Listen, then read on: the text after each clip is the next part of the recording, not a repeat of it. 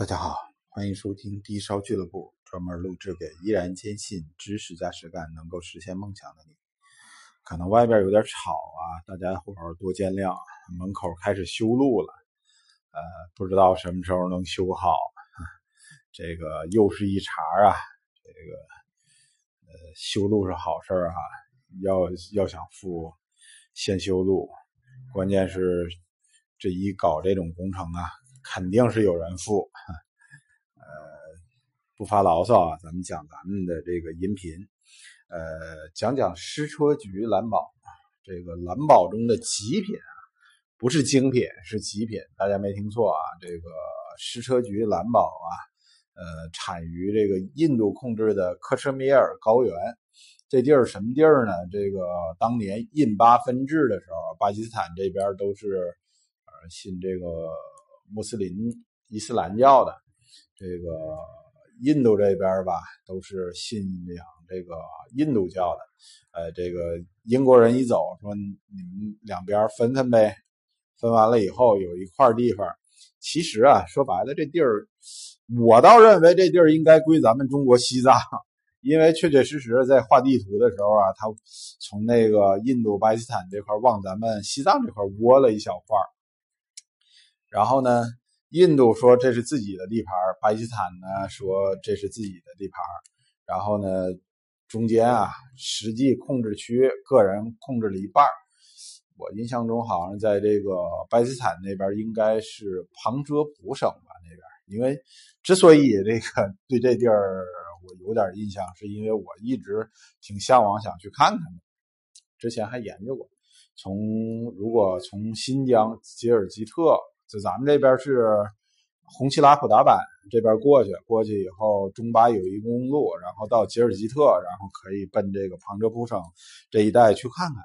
然后呢，这一带产出很多知名的这个宝石，呃，其中最出名的就是印控克什米尔地区产出的这个矢车菊蓝宝。这个蓝宝啊，呃，最早发现也要发现在一八八四年前后。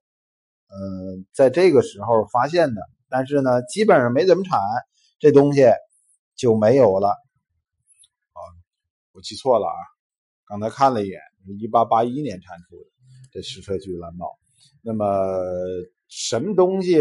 这这东西什么模样呢？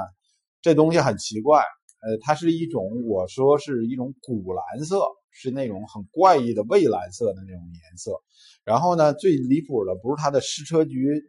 这个蓝，这矢车菊蓝宝啊，呃，你不要光关注它这种蓝色，关注什么呀？关注它这种蓝宝石里面有怪异的金丝绒光泽，就是随着你的这个宝石的动态的情况下，它像那金丝绒似的，起一种毛茸茸的那种光线，非常奇妙吧？呃，没标本啊，这真不称标本。呃，什么东西是矢车菊蓝宝呢？这个现在网上啊有很多，包括淘宝啊什么的这种网站上都有卖的，但是那个我据我看啊都不是射矢车菊。呃，最知名的，你看那个当年卡地亚给这个温莎公爵夫人，呃做的那个豹子胸针，那豹子坐在一个蓝色的球上面，那蓝色的球就是矢车菊蓝宝，哎，这个是稀世珍宝。真的不是咱花仨瓜俩枣就能买得着的玩意儿。呃，这矢车菊蓝宝为什么起这种金丝绒光泽呢？有几种猜测，但是现在没有定论。普遍的，大家伙倾向于啊，是它里面有大量的这个金红石的短柱状包裹体。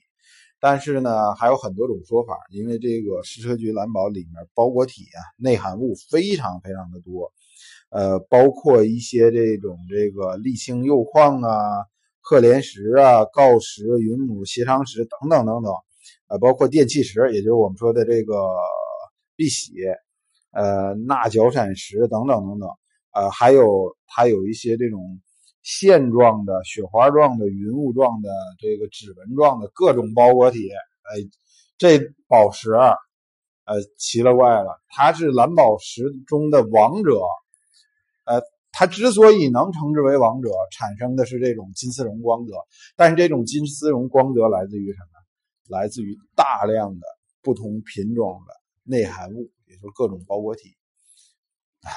所以从这个蓝宝石上告诉我们一道理：咱们中国人呢，以前我说过啊，我说中国人有处女情节，呃，就先这宝石纯净无瑕，内部一点杂质、包裹体、内含物啥都没有，越干净越好。这个事儿是否是有待商榷呢？我认为这事儿值得商榷。为什么呢？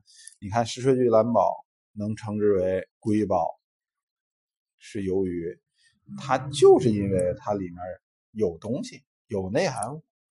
当然啊，你要是弄点黑点啊、杂质啊、倍儿磕碜那种东西，哎，这个也就一文不值了。但是你要是含的好，是不是它就值钱了呢？它就成了稀有品种了。其实好多问题，对于珠从这个珠宝领域里面，我们可以看到，它反映出来一些人生哲理，就说这个不要特别教条的去看待一个问题，往往我们要辩证的看问题。有内涵物，一般情况下不是好事但是你要是含点好东西呢，对吧？包括这个面对这个和田玉里面的青海料，我们是否可以这么去看待这个问题？啊，有机会吧，这超时间了，有机会我在和田玉那个章节里头再讲。再见。